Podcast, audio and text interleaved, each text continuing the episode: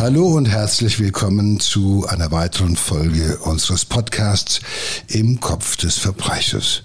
Wir, das sind äh, Joe Bausch und Sina Deutsch. Ja, über 20 Jahre hinweg beutet die schöne Marianne B. hilflose Senioren aus. Vier davon bringt sie nicht nur um ihr Geld, sondern auch ums Leben. Eine sogenannte schwarze Witwe. Eine sehr attraktive Frau, die es liebt, sich zu zeigen, zu verführen und zu provozieren.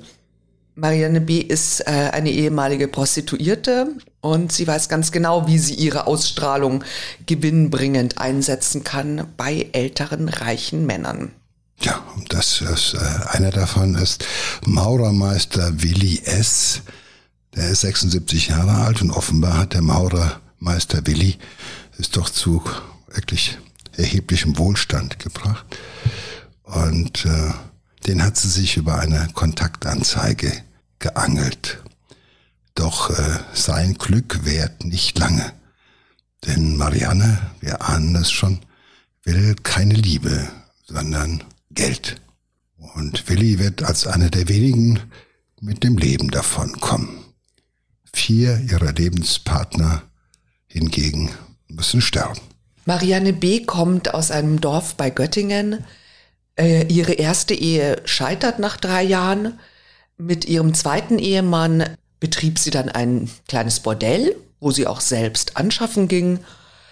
Später behauptet sie, ihr Mann habe sie fast totgeschlagen. Ja gut, Trennung und Missbrauch sind zwei enorme Stressfaktoren für die Psyche eines Menschen, die das Risiko auf eine Gewaltbereitschaft erhöht. Diese Frau hat vermutlich einen regelrechten Hass auf Männer entwickelt.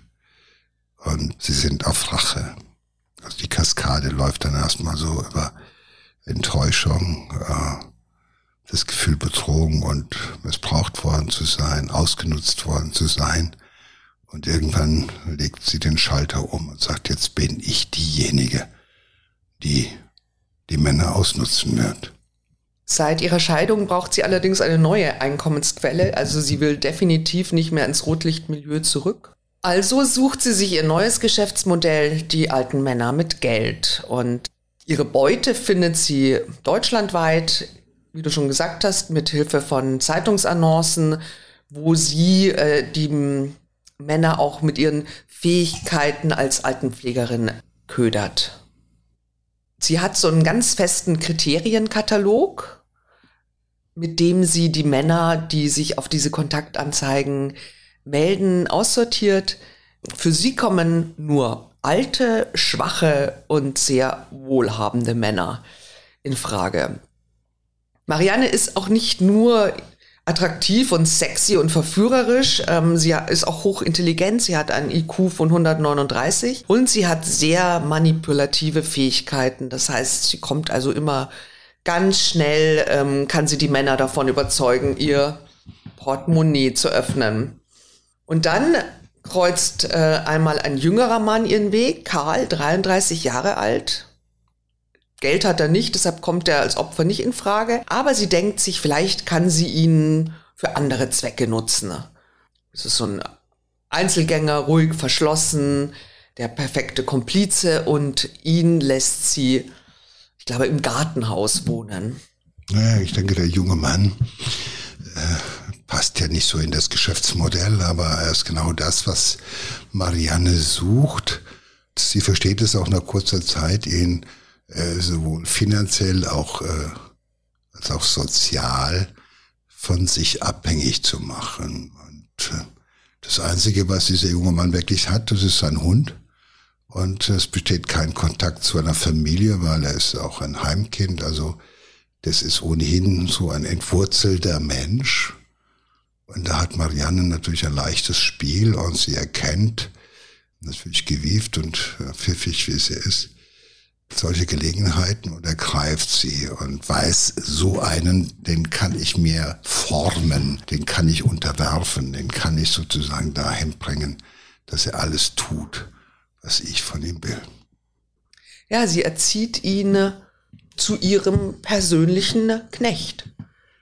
Und ähm, Er, er weiß auch, was Marianne macht, dass sie die Männer äh, so gnadenlos abzockt und das akzeptiert er auch. Und sie nimmt ihn zum Beispiel auch zu Willi mit. Willi, zu Willi besucht sie immer seltener, meistens Anfang des Monats, denn da wird seine Rente ausbezahlt. Und dann sagt sie immer, ach, ich habe so viel im Haus zu renovieren, alles so teuer. Und dann, ja, dann kommt wieder, kommen wieder 1000 Euro oder 2000 Euro. Er bekommt gar nicht wirklich sehr viel äh, für sein Geld. Ich fürchte, bekommt nichts für sein Geld, außer halt Avancen. Ich meine, äh, machen wir uns vor, sie sucht deshalb äh, alte Männer, äh, weil sie halt einfach mit den Jungen, da müsste sie ja was für, für die Kohle tun. Überleg mal den ehrlichen Puff. Da musste schon für 100 Mark viel mehr machen, als sie hier für 1000 eigentlich tut, außer ihr diesen alten Kerl schöne Augen zu machen, ein bisschen sich an ihnen zu schaben und ihnen Hoffnung zu machen. Mehr muss ja da nicht viel tun. Und das ist eher so, ja, äh, was mache ich denn noch mit meinem Geld? Ich habe doch Spaß dran und ich habe hier eine, die ist nett zu mir, die kommt mich besuchen. Äh, mit der könnte ich, wenn ich wollte. Ich glaube, genau. die muss aber gar nicht. Die hat auch gar nicht vor, mit denen irgendwie, äh, sag ich mal, irgendwie an, ähm, an Geldwerten, äh, eine geldwerte Leistung zu erbringen. Das äh, will sie halt eben gar nicht. Aber sie ist natürlich auch rumgelaufen, so wie so, wie so eine professionelle. So wird sie jedenfalls beschrieben von, von den Kindern von Willi oder von anderen Zeugen, die gesagt haben, sie lief rum, äh, wie so eine, die auf der Reeperbahn rumlief oder sowas. Also die hat nicht frei, also die, die hat nicht, nicht geizen mit Reizen, mhm. sagt man ja auch so schön, ja. Und das in so einem kleinen katholischen äh, Ort. Also, hey, das war schon ein Hingucker. Naja.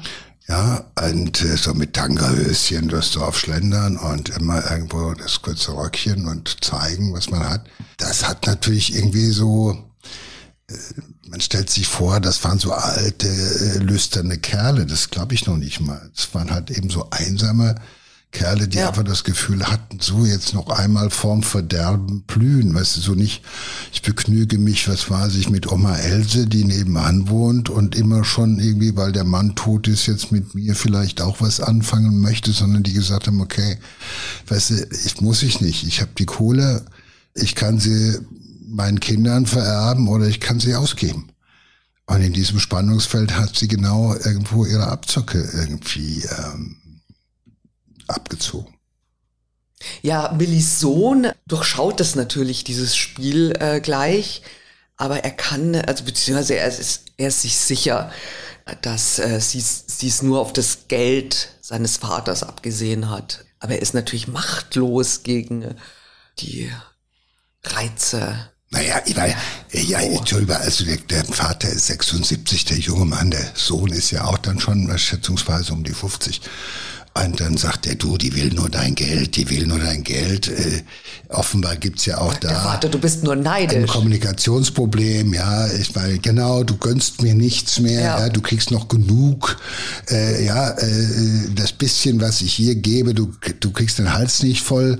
Also da gibt's ja auch offenbar eine Störung. Das ist immer so. Auch eine Störung zumindest in der Kommunikation oder der Wahrnehmung äh, zwischen Vater und Sohn. Äh, das, äh, weißt du, oder sie versteht es zumindest, das so zu befeuern, dass äh, Willi äh, die richtigen Argumente für den Sohn findet, von wegen, ja, der gönnt dir das nicht, ich würde dir ganz gerne, aber dein Sohn, der glaubt uns ja gar nicht, dass ich dich wirklich liebe, dass ich das alles wegen Liebe mache und so weiter und so fort. Ja, äh, egal wie, es ist, es ist eine clevere und äh, sie kann das, du weißt, wie das Spiel gespielt wird. Aber seit Marianne da ist, wird nicht nur Willis Brieftasche immer leichter, er baut auch gesundheitlich immer stärker ab. Aber dass Marianne tatsächlich dafür gesorgt hat, das kann man zu diesem Zeitpunkt zumindest ähm, nicht feststellen. Ne? Das ist die, der, ja, der ist krank geworden vor Kram. Ja, ja. Er wurde tatsächlich so krank, dass er ins Krankenhaus musste das ist für Marianne nicht gut, weil dort entzieht sie sich ihrem Zugriff. Ja? Und seine Familie ist bei ihm. Das heißt, sie verliert so ein bisschen die Kontrolle. Und das darf natürlich nicht passieren. Sie muss handeln und sie muss Willi schnellstmöglich aus der Klinik rausholen, egal wie es ihm geht. Ja, dabei geht sie ja ganz strategisch vor. Also eine so intelligente Frau, die spielt mit allem, was sie hat, mit ihrer Intelligenz, ihrem Charme, ihrem, ihrem reizenden Äußeren und alles gemeinsam setzt sie als Waffe ein. Und pff, da muss sie erstmal gegen anstinken. Und äh, so in dieser Kombination versteht sie es natürlich auch, den Willi sozusagen in ihrem Spinnennetz langsam einzuspinnen, sagt man, glaube ich, oder? Ja. Und bei, also bei so einer heimtückischen Person, da gibt es natürlich auch kein Entkommen. Und weil sie, das macht sie sehr berechnend, sehr vorausschauend und vor allem ist sie ganz klar äh, zielorientiert. Und sie schafft es auch. Sie kann den Rentner unbemerkt aus dem Krankenhaus entführen. Ja gut, er geht einfach mit. Ja, also vor allem die Tochter wollte eben um vier Uhr, ähm, sollte sie kommen und Vater besuchen und da war keiner mehr da. Und auch im Krankenhaus wusste niemand, was los ist. Äh, die Polizei wird eingeschaltet, die Fahndung läuft. Aber Marianne hat ein paar Stunden Zeit und in diesen paar Stunden schafft sie das, dass sie Willi überzeugt, dass es das Beste für ihn ist, mit ihr nach Hause zu kommen. Und als Polizisten dann den Wagen stoppen, steht er natürlich wieder völlig unter ihrem Einfluss und sagt, ich bin freiwillig mitgekommen, ich liebe diese Frau. Und da natürlich äh, ja, kann die Polizei nichts ausrichten. Ja, aber er zahlt natürlich, er zahlt schon einen hohen Preis. Also wie wir gesagt haben, er ist äh, einer, der überlebt hat. Ähm, irgendwann war nichts mehr zu holen und sie hat von ihm abgelassen. Allerdings hat sie da schon, wie man später feststellt, so ungefähr 300.000 Euro äh, von ihm bekommen. Naja, das ist ja für so einen alten Maurermeister ist das ja auch kein Pappenstiel. Ne? Äh, aber Willis Kinder haben natürlich jetzt auch keine Chance, an das Geld zu kommen, weil Willi kann mit seinem Geld machen, was er will. Das Tragische ist halt, äh, einige Jahre später stirbt Willi tatsächlich. Er ist natürlich auch verstört, dement, mittellos. Er stirbt aber eines natürlichen Todes. Aber ähm, natürlich ist es trotzdem ein gebrochener Mann. Marianne B. hat diesen Mann ja absichtlich in den Ruin getrieben und als wirklich ausgewiesene Psychopathin hat sie auch keine Probleme, ihn sich selbst zu überlassen, wenn er fertig, wenn sie fertig ist. Sie ringt ihn aus wie einen Lappen und wirft ihn dann weg, ohne jegliche Gewissensbisse. Und irgendwie wird man ja das Gefühl nicht los, auf diese Weise zerbricht sie auch diesen Mann. Also irgendwie betrügt sie ihn. Aber das ist ja auch egal. Irgendwie tötet sie ihn damit auch, ne? Ja, also nicht direkt, aber im übertragenen Sinne. Der zer am zerbrochenen Herzen ist er gestorben, bestimmt. Naja, gut, wenn du das so sehen magst, äh, dann äh, will ich das nicht in Abrede stellen. Aber ähm, es war so ein, eine Kombination von vielen. So ein 76-jähriges betrogenes Herz stirbt natürlich etwas schneller, da gebe ich dir recht. Aber immerhin sieben Jahre und einige lukrative Beziehungen vergehen. Und einige, muss man sagen, laufen sogar parallel. Also das heißt, sie versteht es, äh, auf verschiedenen äh, Hochzeiten zu tanzen oder auf äh, verschiedenen Tastaturen zu spielen. Aber einmal einer ihrer der Männer, äh, die sie ausnimmt, äh, durchschaut sie und geht tatsächlich zur Polizei und erstattet Anzeige wegen Betrugs. Ja, aber es ist natürlich, es gibt keine, keine Beweise und äh, das äh, Verfahren wird eingestellt und zu den Akten gelegt. Es ist ja immer schwierig, wenn jemand sagt, das hast du mir geschenkt. Nein, das habe ich dir nicht geschenkt. Ja klar, ich habe es dir geschenkt, aber ich habe gedacht, du liebst mich ja, aber du hast mich ja nicht geliebt. Also äh, man kann sich vorstellen, wie schwierig das ist, ja. das ist ja halt, äh, äh, sind es Geschenke in einer Beziehung. Keiner zwingt dich dazu. Es gibt auch keine schriftlichen äh, Abmachungen oder sowas. Es ist immer, äh, ja, ich habe gedacht, du liebst mich, aber du hast mich ja eigentlich betrogen.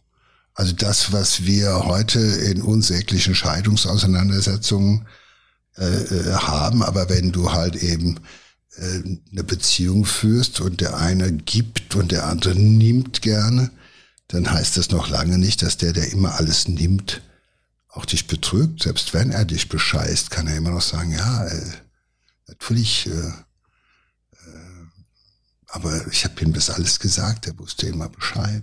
Keiner zwingt dich, jemandem was zu schenken.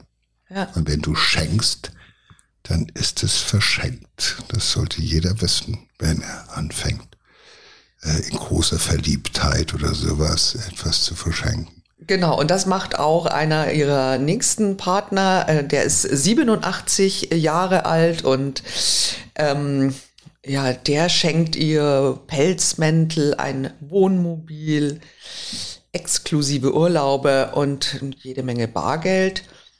Später erzählt er, dass äh, sie hätte ihn eingesperrt und versucht zu vergiften. Also auch er geht zur Polizei.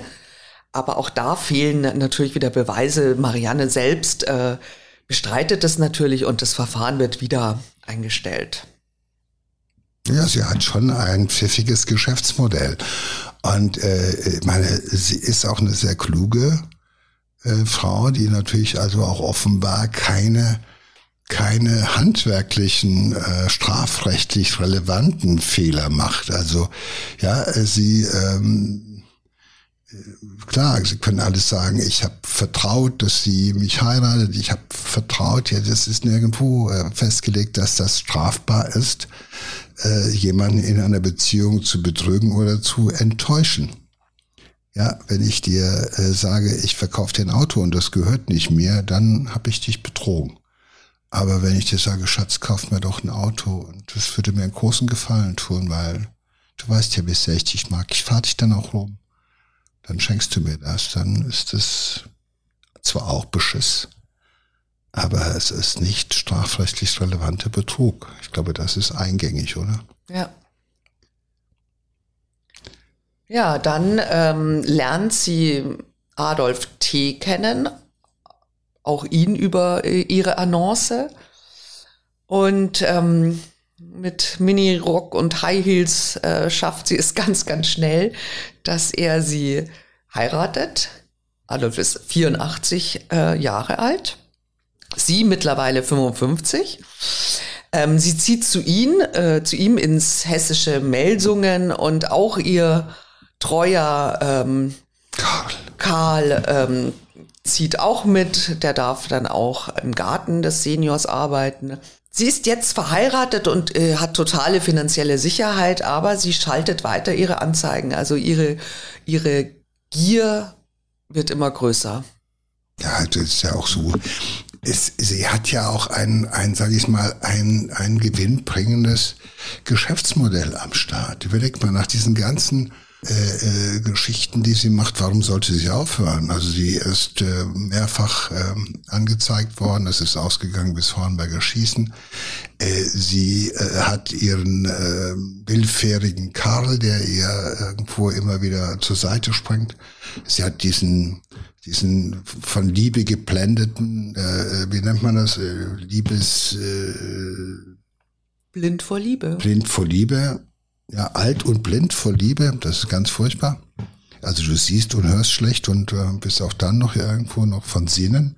Ja, das hat ja alles, es, es klappt ja alles. Und aber sie lebt halt immer noch von den äh, Geschenken. Und das, glaube ich, äh, das reicht ja auch nicht. Sie will mehr. Sie will noch mehr und noch mehr. Und das ist natürlich auch dahinter. Äh, Habgier ist ja auch nun mal etwas, äh, die, ist schon auch eine grenzenlose Form und ungezügelte Form von Gewinnstreben und von Gier. Das geht ja auch um jeden Preis ein. Ich glaube, irgendwann ist es auch so, dass sie, ähm, man jetzt schon längst, also sie ist eigentlich, wenn man das betrachtet, sie agiert ja schon längst skrupellos und völlig gewissenlos. Aber sie er, erlebt sich natürlich in einer wahnsinnigen Stärke. Mhm. Ich meine, äh, die, also die, die Männer umschwirren sie, äh, sie werden knatsch verrückt, ja, äh, beschenken sie, äh, werfen sie, verwerfen sich, äh, äh, wie heißt das, ähm, erdulden Stress mit ihren eigenen Kindern, äh, äh ja, und äh, äh, machen alles Trotzdem ähm, macht sie weiter. Auf der anderen Seite ist es natürlich so, äh, Hass, den sie auf Männer verspürt, dieses Gefühl, ich bin, bin so überlegen. Diese armen alten Brüste ringen nach mir. Mit ihren kleinen nackten Ärmchen, mit ihren Gichtfingern greifen sie nach mir. Aber sie kriegen nichts dafür, gar nichts. Ich glaube, das gibt ihr so ein Gefühl von, von Macht und Überlegenheit und äh, das ist schon, ähm, das hat schon viel Hass. Also man muss schon, es ist nicht nur Habgier, es ist nicht nur ungezügeltes Gewinnstreben, sondern es hat auch irgendwo, diese, sagen wir so, dieses, dieses durchgängige von einem Mann auf den nächsten oder mehrere gleichzeitig irgendwo so auszunehmen, das gelingt dir ja nur, wenn du eigentlich keinerlei Wertschätzung für irgendjemand hast.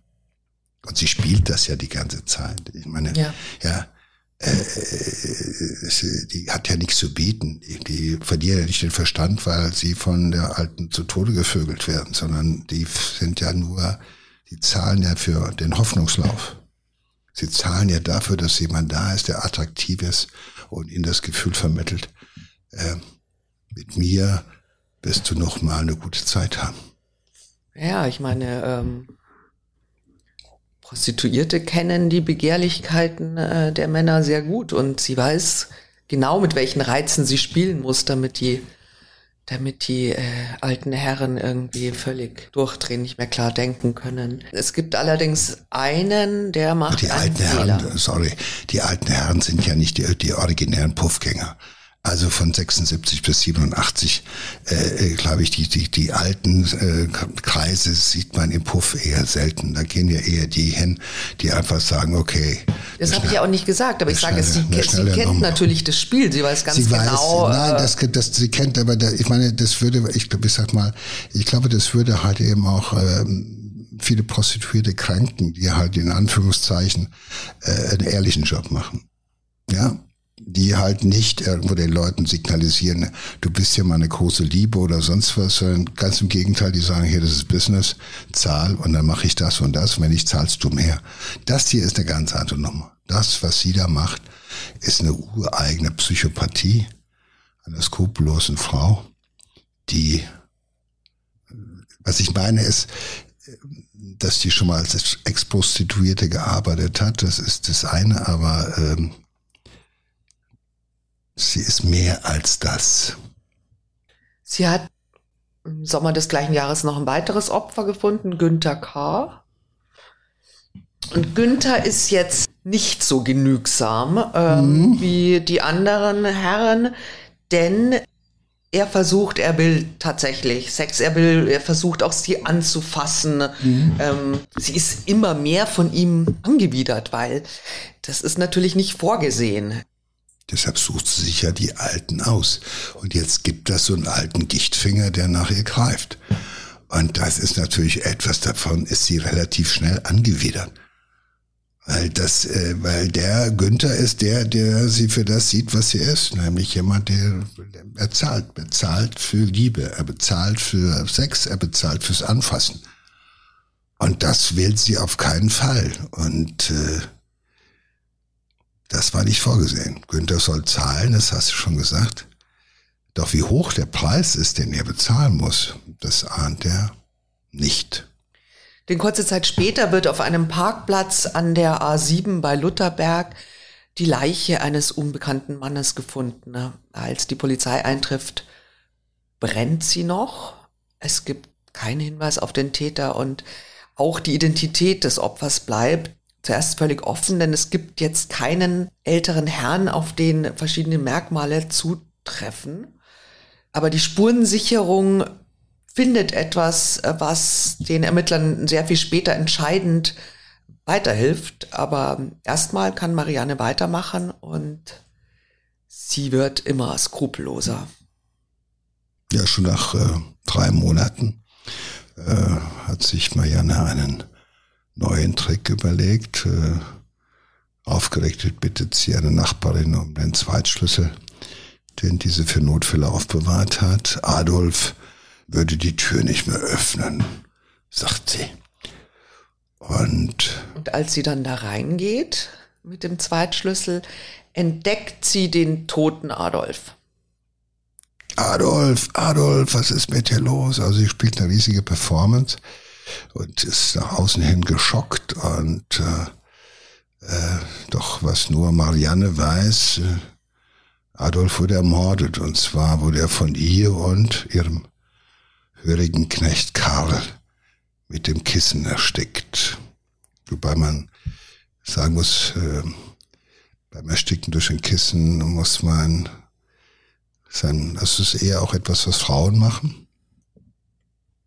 Mit dem Kissen ersticken. Deshalb gibt es so viel im Dunkelfeld, weil das ist, wird nicht äh, immer sofort auch gesehen bei der Leichenbeschau. Mhm. Oder bei der Obduktion schon, aber bei der Leichenbeschau nicht. Aber man, es ist auch Klassiker. Diese Serienmörderin, das ist ja in dem Moment, die töten gerne im häuslichen Umfeld.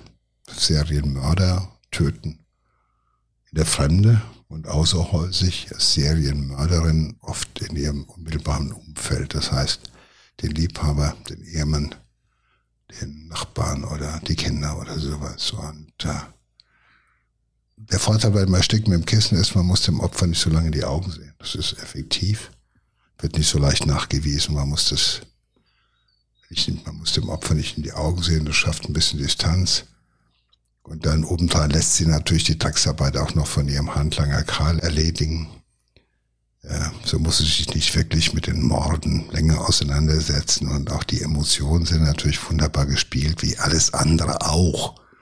Man darf nicht erwarten, dass eine Frau sozusagen, die der Liebe vortäuscht, nicht auch in der Lage wäre, irgendwie ihr Entsetzen zu heucheln. Das ist typisch für so eine Psychopathin. Echte Trauer oder so oder Skrupel, das kennt sie nicht.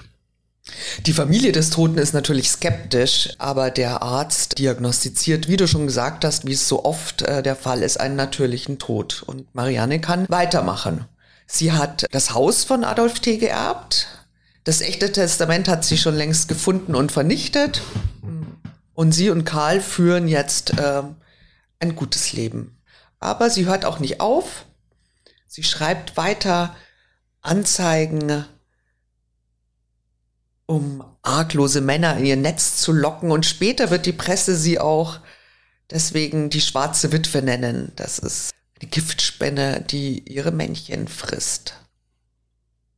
Ja, das ist. Äh da ist das Spinnentier genauso emotionslos wie menschliche Psychopathen. Die können ihre Partner austauschen. Denn es kommt ja eigentlich nie zu einer tatsächlichen Bindung. Dazu sind diese äh, Psychopathen nicht in der Lage.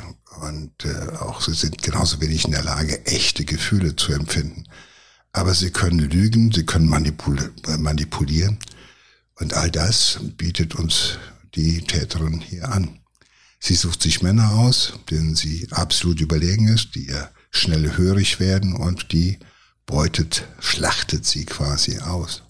Ohne Rücksicht, ohne auch nur annähernd menschliches Mitgefühl. Immer zu sagen, jetzt ist gut, man muss auch nicht übertreiben, das kommt nicht vor. Ja, ist halt die Psychopathin, die zieht bis zum Ende immer durch. Und wenn es nichts mehr zu holen gibt, dann oder die Betroffenen langsam Verdacht schöpfen, dann ist der Zeitpunkt gekommen, an dem sie halt entsorgt werden müssen. Als nächstes weist Paul G.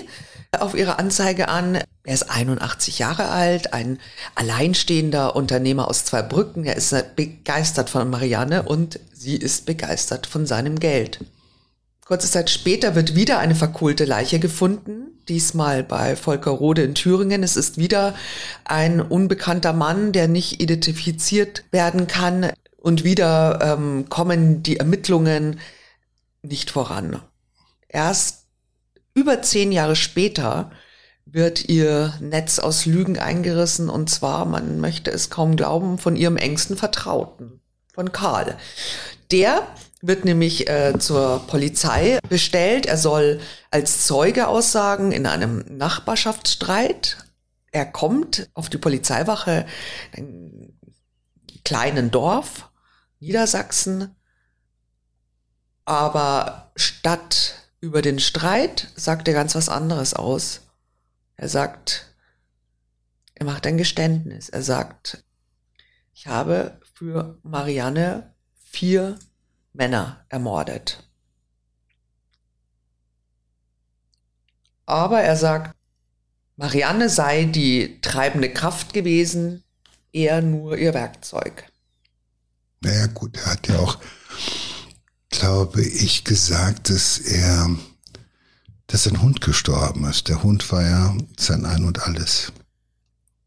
Und das war sozusagen der einzige das einzige Wesen, Lebewesen, was ihm Halt und Orientierung gegeben hat. Also, äh, weil Marianne war im Endeffekt nur äh, die Domina, die ihm gesagt hat, wo es lang geht, die ihm befohlen hat, was er zu tun hat.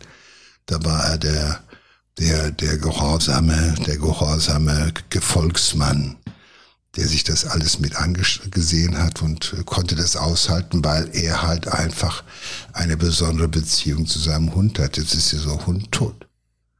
Ja, das macht. Das ist Wahnsinn. Das ist eigentlich Wahnsinn. Das ist, ich sag mal so, dieser Mann tötet vier Männer. Es geht alles gut. Dann stirbt der Hund an Altersschwäche, weil auch der altert vor sich hin. Und dann ist auf einmal ein, ein Mann, der töten konnte, weil es ihm aufgetragen wurde von einer Frau, auf einmal bereit, in einem, in einem banalen Verhör zu sagen, jetzt ist sowieso alles egal. Jetzt kann ich das auch gestehen und sagt jetzt, ich habe vier Männer umgebracht, ist doch schnell oder so. Finde ich schon. Das hat Marianne halt eben nicht im Kalkül gehabt. Sie hat nicht aufgepasst auf ihren Karl. Sie war sich dieses Typen zu sicher. Hat nicht frühzeitig sozusagen für Ersatz und einen neuen Hund gesorgt. Das wäre vielleicht das Richtigere gewesen. Sie ist halt die Starke. Er ist der Abhängige, der Handlanger, der im Endeffekt auch nicht immer alles so genau wissen wollte. Das hat er sublimiert, verdrängt oder was auch immer. Das äh, hat er alles ertragen, um halt äh, die Bezugsperson nicht zu verlieren. Das erklärt, was in so einem Mittäter vorgeht. Das ist so eine schwere Abhängigkeit. Aber offenbar hat er diese Abhängigkeit halt nur ertragen, solange er sozusagen eine Beziehung, eine echte Beziehung, die einzige echte Beziehung zu seinem Hund hatte. Und der ist jetzt weg und deshalb gesteht er jetzt, weil für ihn ist sowieso alles egal. Er gesteht, äh, Günther K. und Paul G. erstickt und dann verbrannt zu haben. Damit bekommen die beiden unbekannten Toten endlich einen Namen und eine Geschichte. Adolf T. hatte er ja mit einem Kissen erstickt und der vierte Mord, den er gesteht, ist ähm, im Jahr 2000. Da habe er ihr letztes Opfer, Gerhard W., in dessen Garten vergraben, getötet und vergraben. Und nach diesem Geständnis nehmen die Beamten die Ermittlungen gegen äh, Marianne B. wieder auf. Die Staatsanwaltschaft ist ihr auf den Fersen Karl hat das alles auch sehr umfangreich und sehr detailreich geschildert, wie diese vier Männer ums Leben gekommen sind. Aber es ist natürlich eine riesen Herausforderung für die Ermittler, weil wie sollen, wie sollen sie dieser wirklich schlauen Frau nach so vielen Jahren nachweisen, dass sie immer die treibende Kraft war und Karl zu den Morden überredet hatte? Und sie hat natürlich auch bei den Verhören, sie hat auf alles eine Antwort und liefert Erklärungen auf die Anschuldigungen, die einfach ähm, schwer zu widerlegen sind. Sie hat auf alles eine Antwort und lässt die Beamten äh, total abblitzen. Sie sagt dann auch, ja, dass äh, Karl eben war in, in sie verliebt und äh, dann war er jetzt äh, enttäuscht und deswegen will er sie eben in diese, in diese Taten äh, mit hineinziehen aus Rache. Ja gut, also solche Psychopathinnen haben überhaupt kein Problem, äh, sofort eine neue Legende zu erzählen, zu erfinden. Das können die gleichzeitig. Also die können es, äh, während sie die Legende erfinden, können sie auch äh, sich davon überzeugt zeigen und das alles in einem Atemzug. Und sie ist natürlich jetzt immer davon gekommen. Das ist ja auch toll. Sie hat nicht gemordet, er gesteht die Morde. Aber äh, es muss ja noch nach nachgewiesen werden, dass sie auch die Auftraggeberin gewesen ist. Dass sie unmittelbar gesagt hat, okay, jetzt da hinein und das machst du, das machst du, das tust du. Und da ist wieder nur, das wissen ja nur zwei Leute, nämlich Karl und sie, wie es gelaufen ist. Sie denkt halt, sie ist unwiderstehlich, das hat ja immer gut geklappt. Kein Mann kann ihrem Charme widerstehen. Das ist auch ein bisschen so das Spiel, was sie jetzt momentan mit der Polizei spielt. Ja, die anlächeln und sagt, ich weiß gar nicht, was die Männer alle wollen. Also, ja, die einen wollen lieben mich, die anderen töten für mich. Ich verstehe es überhaupt nicht. Das habe ich alles nicht gewollt. Ich bin hier diejenige, der die Männer wegsterben und die beschuldigt wird hier ohne Not. Und äh, in ihrer Logik ist das auch so. In ihrer Logik, so wie sie sich das ausgedacht hat, macht das auch alles Sinn. Und deshalb äh, kann sie das mit voller Überzeugung auch vortragen. Die Ermittler überprüfen nochmal die Asservate und unter anderem eben auch das Taschentuch, das neben der ersten Brandleiche Günter K. gelegen hatte. Und da haben sie einen Volltreffer. Die DNA des Taschentuchs, also die DNA, die auf dem Taschentuch gefunden wurde, stimmt mit der von Marianne äh, B. überein. Aber es ist natürlich, es reicht immer noch nicht aus, einen, einen Mord nachzuweisen. Und äh, es ist dann wieder Karl, der den Schlüssel liefert. Er sagt nämlich, gut, ich habe sie erstickt, aber zuvor hat immer Marianne sie mit Psychopharmaka betäubt und gefügig gemacht, um ihm die Arbeit zu erleichtern, weil er sagt, ich kann nur in der Lage sein, einem Opfer die Tüte über den Kopf zu ziehen und sie zu ersticken, wenn das Opfer vorher bewusstlos ist. Sonst konnte ich das nicht machen. Das äh, heißt natürlich auch so ein bisschen, ähm, ja, dass sie nicht nur die vier Morde in Auftrag gegeben hat, sondern durchaus auch aktiv beteiligt war. Ähm, langsam wird die Beweislage eben besser. Da ist die DNA an einem Taschentuch. Man findet in der äh, Leiche von Günter K. Psychopharmaka. Sie, sie, die Beamten stellen bei einer Hausdurchsuchung diese unzähligen Anzeigentexte sicher. Und ähm, das reicht der Staatsanwaltschaft. Die Staatsanwaltschaft klagt sie an. Der Vorwurf, Marianne hat mindestens 670.000 Euro von verschiedenen Männern ergattert. Sie äh, nach dem selben Schema immer auf, ausgenommen und danach entsorgt, manche eben auch für immer. Und der Staatsanwalt sagt, das ist das Mordmerkmal der Habgier und auch Mordmerkmal ähm, der Heimtücke. Und sie wird zu lebenslanger Haft verurteilt wegen vierfaches, vierfachen Mordes und auch wird die besondere Schwere der Schuld festgestellt. Aber sie leugnet immer, an den Morden beteiligt gewesen zu sein. Na gut, das verwundert jetzt nicht groß, wenn man jetzt die Persönlichkeit dieser Täterin äh, betrachtet. Es ist immer äh, besonders schwierig, äh, eine solche Täterin zu einem Geständnis zu bewegen. Also erstens, sie sind clever und sie sind immer auch sehr von sich überzeugt und sie glaubt ja bis heute, dass sie auch eigentlich den Ermittlern überlegen ist. Und um ein Geständnis abzulegen, braucht es ja so ein bisschen was wie Einsicht oder sowas ähm, äh, von Reue oder sowas. Und das ist ja völlig fremd.